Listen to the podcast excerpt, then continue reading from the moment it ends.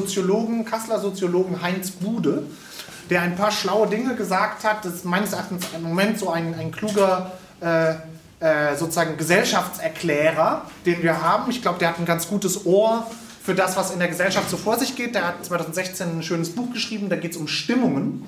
Und das ist zugegebenermaßen methodisch schwer kontrollierbares Instrument, was er da hat. Aber er will sich Gesellschaft angucken nach, er sucht nach Stimmungen und damit ist weniger sozusagen ein Gefühl oder eine Laune gemeint, sondern eher sowas wie eine Atmosphäre. Und er sagt, dass die neue Rechte ganz stark von einer bestimmten Atmosphäre lebt, die in bestimmten Milieus, Gesellschaftssegmenten vorherrschend ist. Und ähm, äh, genau, und ich zeige jetzt erstmal einen Ausschnitt aus einem Interview mit Jakob Augstein, was jetzt am 6. März gerade lief. Und äh, da hat Heinz Bude einerseits erstmal vorgestellt, dass es enorm viele Gewinner der letzten 30 Jahre gab, was wir gestern auch schon gehört hatten. Also diese Entwicklung, diese wirtschaftliche Entwicklung hat viele Gewinner vor, hervorgebracht. Und jetzt fragt Augstein, na, aber was ist denn mit denen, die nicht gewonnen haben? Und da steigen wir jetzt mal ein. Da bleiben trotzdem 25 Prozent der Leute oder übersetzt sich ganz genau übrig, die nicht profitiert haben von dieser Entwicklung. Richtig, richtig. Wir haben, das ist eine ganz neue, wenn wir jetzt mal bei den harten Fakten bleiben, wir haben auch seit etwa 25 Jahren, 20, 25 Jahren, ein neues Proletariat in Deutschland, was wir vorher nicht hatten. Vollkommen richtig. Und das ist ein Proletariat der Dienstleistung, was mit dem Proletariat der Industrie nichts mehr zu tun hat. Der, der Sie haben ganz kurz, wenn ich das Ganze, weil, weil ich will Sie da mal zitieren, weil ich fand das super. Sie haben da mal einen Aufsatz geschrieben, da haben Sie geredet, die, die, die Verlierer in Deutschland, ja, die verbitterten Akademiker, das Dienstleistungsproletariat und die selbstgerechten Kleinbürger, so haben sie diese Leute genannt. Sind das, sind das so Schichten, wenn ich jetzt mal ganz blöd fragen darf, die früher Hitler gewählt haben? Sind das diese Leute? Naja, ich würde es mal. Wahrscheinlich schon, ja. Ich würde vorsichtiger mit einem Kollegen zusammen, haben wir für diese drei Gruppen, wenn man die zusammenzählt, ergibt das einen Resonanzraum von etwa 30 Prozent der Bevölkerung. Ja. Das ist ja sehr viel. Das ist relativ viel. Das ist der Resonanzraum der AfD. Muss man ganz nüchtern konstatieren. Es ist so. Und das ist in der Tat so, da gibt es stimmungsmäßig, da kommen Sie jetzt wieder, sagen Sie, das ist so ein gefährlicher Begriff, es gibt Stimmungsbrücken zwischen diesen drei Gruppen und der, der Kern der Gemeinsamkeit ist die, das Gefühl der Gekränktheit. Ja, das verbindet diese drei Gruppen, obwohl sie zum Teil ganz unterschiedlich viel verdienen, ganz unterschiedliche Zukunftserwartungen haben. Und ganz wichtig ist jetzt, und wenn ich das nochmal über das Dienstleistungsproletariat sagen darf, wir reden von 12 bis 15 Prozent der Beschäftigten in Deutschland. Das sind Leute, die die Amazon-Pakete bringen, das sind Leute, die die Gebäude sauber machen, das sind die Leute, die die, die Lastwagen fahren und das sind die Leute, die in der Pflege tätig sind. Die sind vollzeitig beschäftigt, kriegen 1000 Euro netto im mittleren Einkommen und ganz, ganz wichtig, in diesen Berufen gibt es keinerlei Aufstiegschance. Keine Aufstiegschance. Wenn Sie in Gebäudereinigung anfangen, dann bleiben Sie auf der Position, wo Sie angefangen haben, Ihr ganzes Arbeitsleben lang. Genau, da haben wir schon mal einen ersten Begriff gehört. Ich habe das mal in einem Schema versucht darzustellen. Also wir haben im Grunde drei Gruppen, die er, äh, die er äh, identifiziert. Das Dienstleistungsproletariat, das selbstgerechte Kleinbürgertum und die verbitterten Akademiker. Ähm, äh, das ist die gute Frage. Ähm, zum Dienstleistungsproletariat haben wir gerade schon ein paar Dinge gehört. Ähm, das ist eine Gruppe. Ja? Also es ist ein Zusammenspiel. Und es sind auch nicht alle, diese Milieus wählen jetzt nicht alle AfD, aber das ist sozusagen das, die teilen eine gewisse Gekränktheit, und zwar die sich ganz unterschiedlich deutlich macht, zum Beispiel eben beim Dienstleistungsproletariat dieses, ich kann eigentlich nicht, nicht aufsteigen. Er nennt es auch an anderer Stelle, die haben Jobs, die sogenannten Jedermann-Jobs. Das sind Jobs, die theoretisch jeder tun könnte. Er hat da mal nachgefragt, die haben Untersuchungen gemacht, haben gefragt, ähm, aber das ist ja eine Ausbildung, die sie gemacht haben. Ist das nicht, gibt es da nicht einen gewissen, auch einen Berufsstolz? Ja? Und die Antwort war, putzen kann jeder Affe. Ähm, also ein ganz starkes Gefühl, auch ein, also ein geknicktes Selbstwertgefühl ähm, und ein Gefühl der äh, ja, eine gewisse Hoffnungslosigkeit und Abgehängtheit, ähm, die in dieser Gekränktheit resultiert, die eine der Strömungen ist, die die AfD abgreift.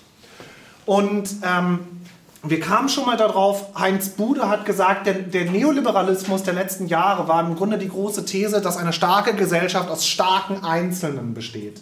Und was das Dienstleistungsproletariat sozusagen eigentlich, woran, woran das krankt, ist, es gibt dort wenig Solidarität, wenig erfahrene Solidarität und auch keine Solidarität miteinander. Man hat dort zum Beispiel keine Gewerkschaften, kaum gewerkschaftliche Organisationen.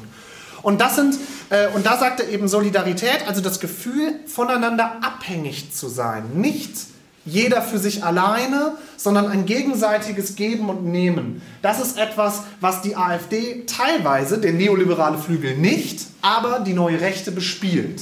Dieses Gefühl, wie auch immer beim Volk zum Beispiel, wir stecken doch alle zusammen in einem Boot. Ähm, das ist voll. Ja, ja, genau. Das ist dann, äh, da, da kommen wir jetzt gleich hin. Dann gibt es, dann identifiziert ihr dieses Selbst, das selbstgerechte Kleinbürgertum. Das ist sozusagen die, ich sag mal, die untere Mittelschicht. Das sind nicht die hier, sondern das sind Leute, zum Beispiel auch viele, die auf dem, durchaus auch die auf dem Land leben, die, so einen, die einen Job haben und wo eine Haltung vorherrschend ist, die haben das Gefühl, sie kommen nicht mehr mit die ganze Welt mit dem Internet und was in den Städten da abgeht und die Leute, die da mit ihrem Latte Macchiato rumhängen und ständig Projekte machen und was ein MacBook ist, weiß ich eigentlich auch nicht so genau.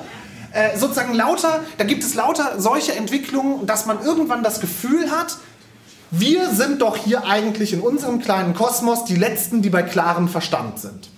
Ähm, da ist zum Beispiel also Political Correctness, da gibt es hier keine Gnade ähm, und und also eine gewisse Selbstgerechtigkeit, ein starkes von sich selbst überzeugt sein. Wir sind hier noch diejenigen, die einigermaßen, ähm, äh, die einigermaßen normal noch ticken, aber wir werden nicht mehr wirklich repräsentiert. Wir haben das Gefühl, die da oben, die ticken irgendwie völlig anders als wir.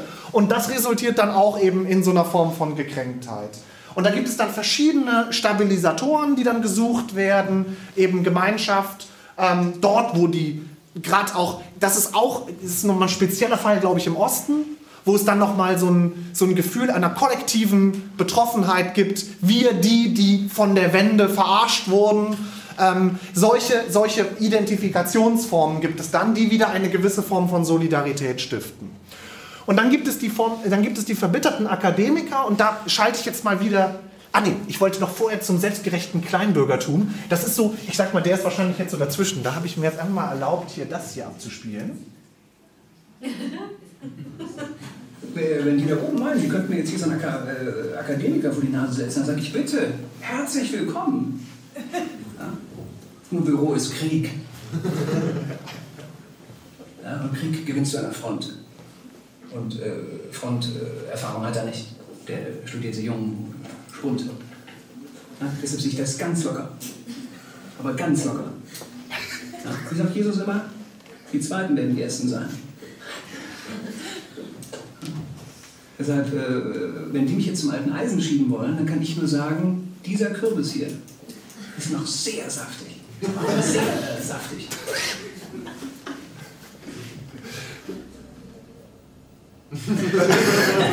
Stromberg, äh, Leiter Schadensregulierung M bis Z bei der Capitol Versicherungen, ist für mich ein Archetyp einer bestimmten Sorte von Kleinbürger. Er ist, äh, wenn man sich die Rolle von ihm anschaut, er ist latent rassistisch, sexistisch, homophob. Ähm, er ist ein Opportunist ein hohes Maß an Selbstbewusstsein und Kompetenz, also Überschätzung seiner selbst. Und jetzt wird ihm da so ein Akademiker vorgesetzt und die machen jetzt lauter Dinge, wie er das früher nie gemacht hat. Und er ist nicht, er ist nicht 60, er ist Mitte 40. Und das zeigen auch Umfragen bei der AfD. Die AfD hat das stärkste Segment bei Männern zwischen ungefähr so 35 und 55 Jahren. Ja? Ich, also meine These ist, die AfD ist auch eine Midlife-Crisis-Partei. Es ist eine, äh, es ist eine, ich glaube tatsächlich, dass das viel damit zu tun hat, ist eine Partei von vielen Leuten, die das Gefühl haben, und damit kommen wir jetzt zum nächsten, was Heinz Bude nochmal sagt, das Gefühl der Gekränktheit, was sich daraus schöpft, irgendwie unter seinen Möglichkeiten geblieben zu sein. Komme ich mal zum nächsten. Das ist jetzt, äh, das ist ein bisschen reißerischer jetzt gesprochen, da ist aber der Wertekonferenz Gerechtigkeit der SPD am 9. Mai 2016 und erzählt uns da auch noch ein paar Dinge. Jetzt kommt, genau, er hat gerade davon gesprochen, die Mittelschicht hat sich aufgespalten in einen Teil, der sehr gut funktioniert hat. Also ähm, der, der, die haben, äh, die wählen dann wahrscheinlich die Grünen und sind sehr tolerant und freundlich und aufgeschlossen und äh, verdienen, äh, verdienen einigermaßen, ja? Stadt-Land? Nee, damit meint er jetzt, äh, und er meint jetzt eine andere Gruppe, ein, eine andere Gruppe der Mittelschicht, auf die er jetzt eingeht. Ich meine Leute, die feststellen, dass sie eigentlich aus einem ganz guten Elternhaus kommen und sogar einen ganz guten Bildungsabschluss haben, aber durch Merkwürdigkeiten ihres Lebens in eine Situation geraten sind, wo sie jetzt plötzlich merken, ich habe eigentlich ein Einkommen von 2.500, 3.000 Euro netto und kann gar nicht mal meine beiden Kinder davon studieren gehen lassen. Und irgendwie wissen die gar nicht, wie ihnen das passiert ist. War das irgendwie nur die falsche Lebenswahl, dass ich irgendwie Psychologie studiert habe und dann irgendwie so eine Praxis als Coacherin aufgemacht habe und es hat irgendwie nicht geklappt? Oder war es einfach nur der große Fehler in Freiburg, in der Stadt mit der größten Anwaltsdichte in Deutschland, eine Universalkanzlei aufgemacht zu haben? Was um Himmels Willen habe ich falsch gemacht? Und diese Gruppe ist im Augenblick für die Stimmung unserer Gesellschaft sehr, sehr wichtig. Wir haben, ich habe mit einem Kollegen Umfragen gemacht über organisatorisch, den organisatorischen Teil der AfD. Wir kommen dort auf eine Gruppe, die relativ gut verdient, also nicht, nicht perfekt, aber relativ gut verdient, die, sich sogar, die sogar glauben, dass sie eine gute Position in unserer Gesellschaft haben und sich teilweise sogar als weltoffen bezeichnen. Nur beim Islam hört der Spaß auf. Was sind das für Leute? Das sind Leute, die eine starkes Kompetenz, starke Kompetenzüberzeugung von sich haben. Das sind Leute, die bereit sind, sich einzusetzen, die mittun wollen an der Steigerung der Konkurrenzfähigkeit der deutschen Wirtschaft, sagen sie, aber das Gefühl haben, ich tue dies unter Bedingungen, die ich nicht kontrollieren kann, wie man das psychologisch so nett sagt. Das heißt, man, hat, man lässt mich ja nicht. Ich könnte viel mehr leisten, ich könnte viel mehr bringen, aber man lässt, man lässt mich ja nicht. Wir nennen das die Verbitterten und die Verbitterungsmilieu in der deutschen Mittelklasse sind stärker, als manche in der Sozialdemokratischen Partei Deutschland sich das vorstellen. Wenn Sie diese Verbitterungsmilieus für die Partei laufen lassen, dann gibt es ein Problem. Was wollen die alle nämlich auch? Das ist ganz merkwürdig. Die reden auch von Solidarität. Und zwar von einem perversen Begriff von Solidarität, von einem, Ex, einem Begriff explosiver Solidarität, die zumacht, die sagt, die nehmen irgendwelche, die kommen, nehmen uns was weg. Es geht gar nicht um die eine Million, die jetzt da sind, sondern das hört doch gar nicht mehr auf. Internationale Migration, ich habe ja gelesen, was diese Migrationsforscher sagen. Die sagen ja, je besser es in Afrika wird, umso mehr kommen. Das stimmt. Es ist nicht so, dass wenn es in Afrika besser wird, dass weniger Migration gibt, sondern gibt es mehr Migration. Das ist wirklich so. Und ich sage, ja, wohin soll denn das führen? Und was ist, wenn Sie Interviews mit denen machen, manche von denen haben sogar mal SPD gewählt. Und dann kommt ein ganz merkwürdiger Effekt, den Sie gerade in den Verbitterungsmilieus der deutschen Mitte finden, nämlich, dass viele plötzlich Bekanntschaft mit ihren eigenen Ressentiments machen, ihren harten Ressentiments und in gewisser Weise davor selber zurückschrecken. Und wer ist schuld daran? Die SPD. Warum? Weil sie uns mit unserer Selbstvergiftung alleine lässt. immer nur über andere Leute redet, über internationale Solidarität, über Leute, die möglicherweise in unser Land kommen und irgendwie ganz unangenehm sind, Köln und so weiter und so weiter. Sie, lässt, sie lässt uns allein mit unserer Selbstvergiftung. Jetzt können Sie sagen, okay, das sagt vielleicht auch unsere Kollegin, die das untersucht, da kann nun die SPD nichts dran machen, ist ja keine Sozialarbeiterpartei. Was sie machen kann, ist allerdings, den gefährlichen Begriff, einen der gefährlichsten Begriffe, den es, glaube ich, gibt, den Begriff der Solidarität offen aufzugreifen. Und klarzulegen, was viele, viele glauben heute, dass der Neoliberalismus wirklich vorbei ist. Warum? Weil vielen klarer wird, dass der starke Einzelne sich retten kann vor all den Problemen, die es auf der Welt gibt. Das stimmt nicht. Das ist, das ist die eigentliche Lüge des Neoliberalismus. Mache dich nur stark, dann kannst du dich retten. Viele, viele glauben, nein, nein, nein, ich brauche Leute, die mir im Zweifelsfall helfen. Ich brauche Leute, von denen ich, auf, denen, auf die ich mich im Zweifelsfall verlassen kann. Aber, dann kommt ja wieder, wir leben ja in einer Gesellschaft der Individualisierung und so weiter und so, das gibt es ja alles gar nicht. Die AfD ist auch ein Phänomen perverser Solidarität. Ich hatte es schon gesagt. Es ist auch ein Phänomen der Leute, die nicht mehr wissen, wohin mit ihrem Gefühl, dass hier irgendetwas grundsätzlich nicht stimmt und dass wir wirklich eine andere Gesellschaft brauchen. Eine andere Gesellschaft, in der nicht der starke Einzelne gilt, der nicht stärker wird dadurch, dass man ihm noch mehr Bildung gibt, damit er noch stärker wird, sondern eine Gesellschaft, von der es eine Partei gibt, die etwas verkörpert, nämlich die Bereitschaft, anderen zu helfen, beizustehen und zu sagen, okay, es ist dir, schlechte Dinge sind dir passiert, aber glaube nicht, dass dir das nur alleine passiert ist. Der simple Satz der Solidarität heißt ganz einfach, Du bist nicht allein. Ich glaube, also ich habe das jetzt hier mit reingenommen, weil, also, weil es in gewisser Weise überleitet, jetzt in den, in den nächsten Teil, wie begegnet man dem? Und das ist im Grunde ein Soziologe, den sich die SPD dahin geholt hat, weil die natürlich auch mit dem Phänomen umgeht. Und da wurde auch gesagt, ja, wir sind ja keine Sozialarbeiter.